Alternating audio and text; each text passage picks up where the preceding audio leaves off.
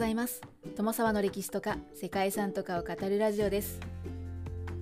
このチャンネルでは社会科の勉強が全くできなかった私が歴史や世界遺産について興味のあるとこだけゆるく自由に語っています。本日ご紹介する世界遺産はネゲブにある香料の道と砂漠都市群です。この世界遺産にはイスラエル南部のネゲブ砂漠にある都市遺跡と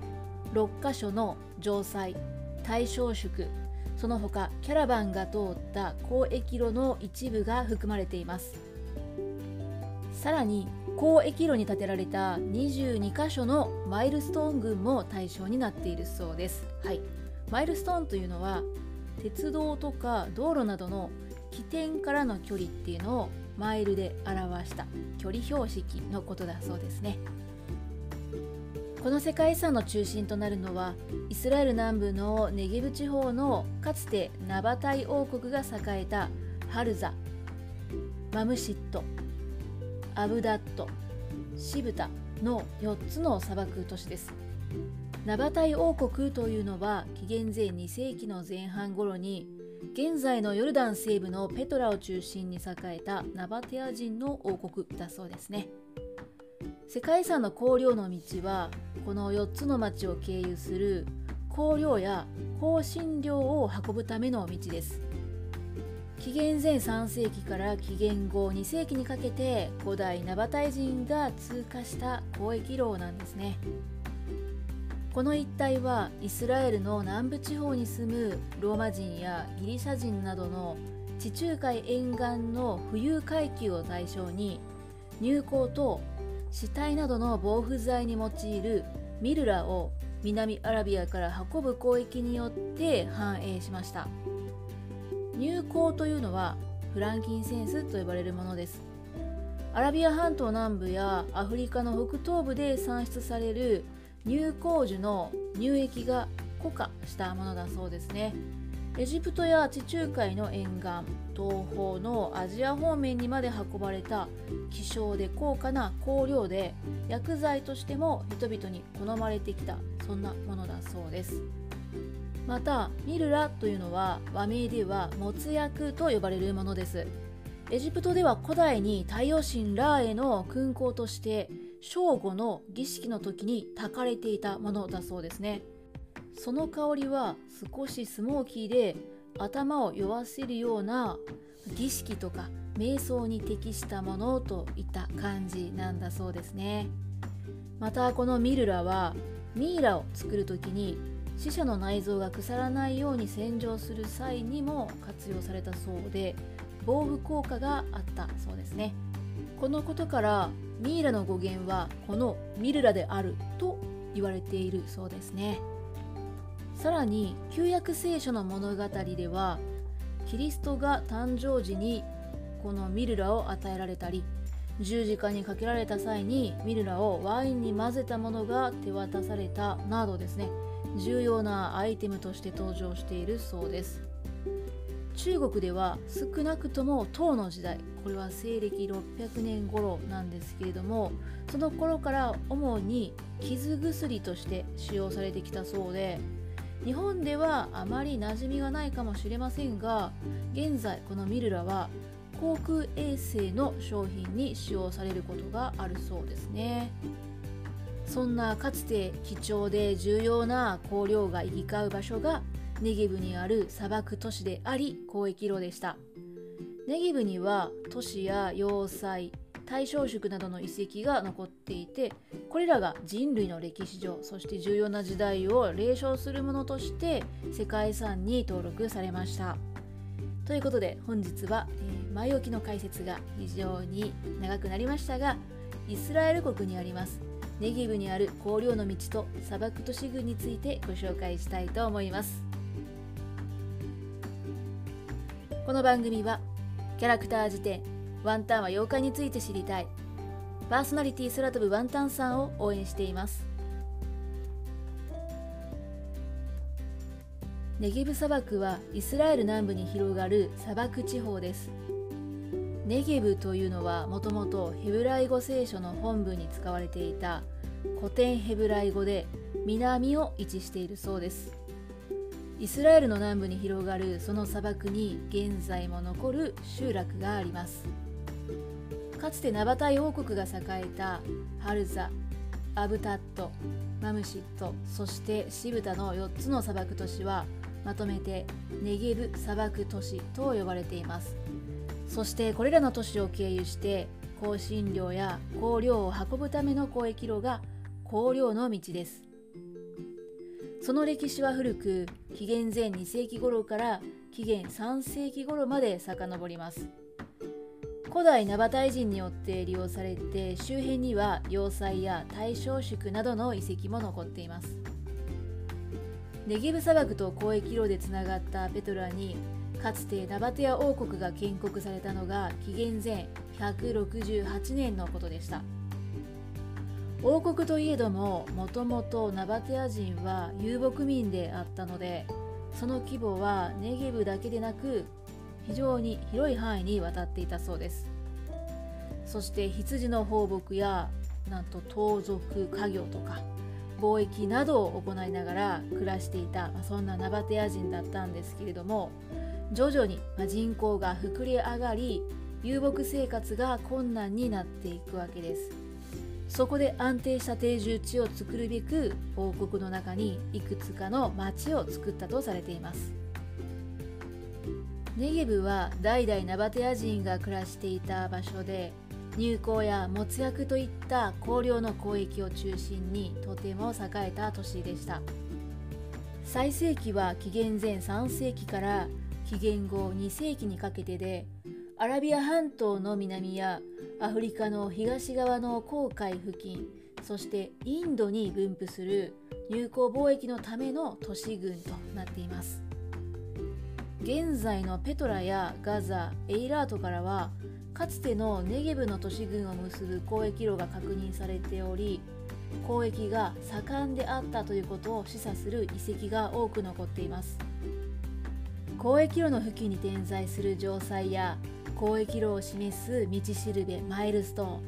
そしてキャラバン隊が利用した宿屋なども多く保存されています。都市遺跡には劇場や塔などが残りかつての大きな町を思わせるハルザ遺跡やネゲブ砂漠最小規模の遺跡でありながら保存状態の優れたマムシト遺跡そして交易路に沿って移動したキャラバンが利用したと考えられている野営地のアブダト遺跡。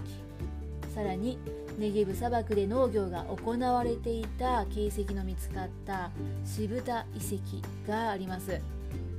ジブタ遺跡には良好な灌漑施設が整っていて現代から見てもその技術というのは非常に高い水準であったことが分かっています。ネゲブ砂漠はその名の通り砂漠なんですけれどもかつてキャラバン隊が食料を確保するのに非常に苦労したのだそうです。そこで始まったのが渋田地区での農業だったんですが砂漠という環境下で最も困難を極めた水の供給というのを解消するための灌漑施設が作られたということだそうです。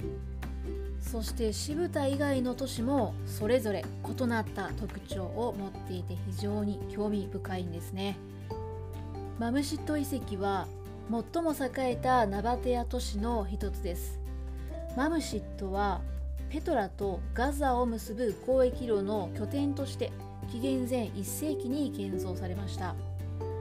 やがて町は発展して農業にも力を入れるようになります。ネゲブの砂漠地帯では最小の都市ではありますが他のナバテア都市の中では見ることができないほどの大豪邸やダムを見張るために建てられた塔などがあります。残された公衆浴場などには当時のナバテア人の暮らしや文化を築いた証が刻まれています。またマムシットでは特徴的な2つの聖堂が発見されています。西のナイル聖堂の床には色とりどりの幾何学模様や鳥フルーツバスケットなどのモザイク模様が描かれています。東の聖堂には小さな大理石の柱に乗った聖書朗読台やその他の遺物が残っています。マムシットの遺跡は保存状態の良い遺跡と評判なんだそうですね。そしてアブダットにはかつてそこが立派な町であったことを証明する建物の跡というのが多く残っています。ここは国立公園に制定されている場所です。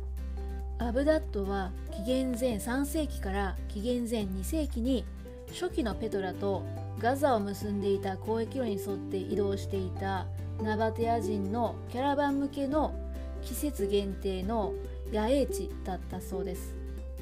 その場所にアブダットの町が建設されたのは紀元前1世紀後半でした。紀元前1世紀が終わる前には高原の西側に沿ってアクロポリス神殿の基盤が建造されていたそうです。アブダット国立公園となっている遺跡で最も珍しいのがワイン工場跡なんだそうです。この場所を発掘する途中でワインプレスや発酵場が発見されてナバテア人が周辺でブドウを育ててこの地でワインを作っていたことというのが判明したそうです。アブダットは3世紀初頭から半ばにかけて国際的な交易が停止してしまった時に農業を取り入れることで適応してその生計の手段としてワイン生産に力を入れていたそうです。年に数回しか雨の降らないネギブ砂漠でもブドウが豊富に実ってキャラバン隊の喉を潤していたという事実はこの地で農業が可能であったということを証明しているんですね。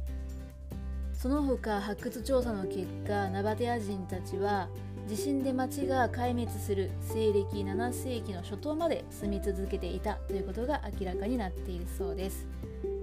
最後4つ目の都市はハルザです。こちらもナバテア人時代に建設された街路や2つの聖堂劇場そしてブドウ圧縮用の大きな桶や塔などが出土しています。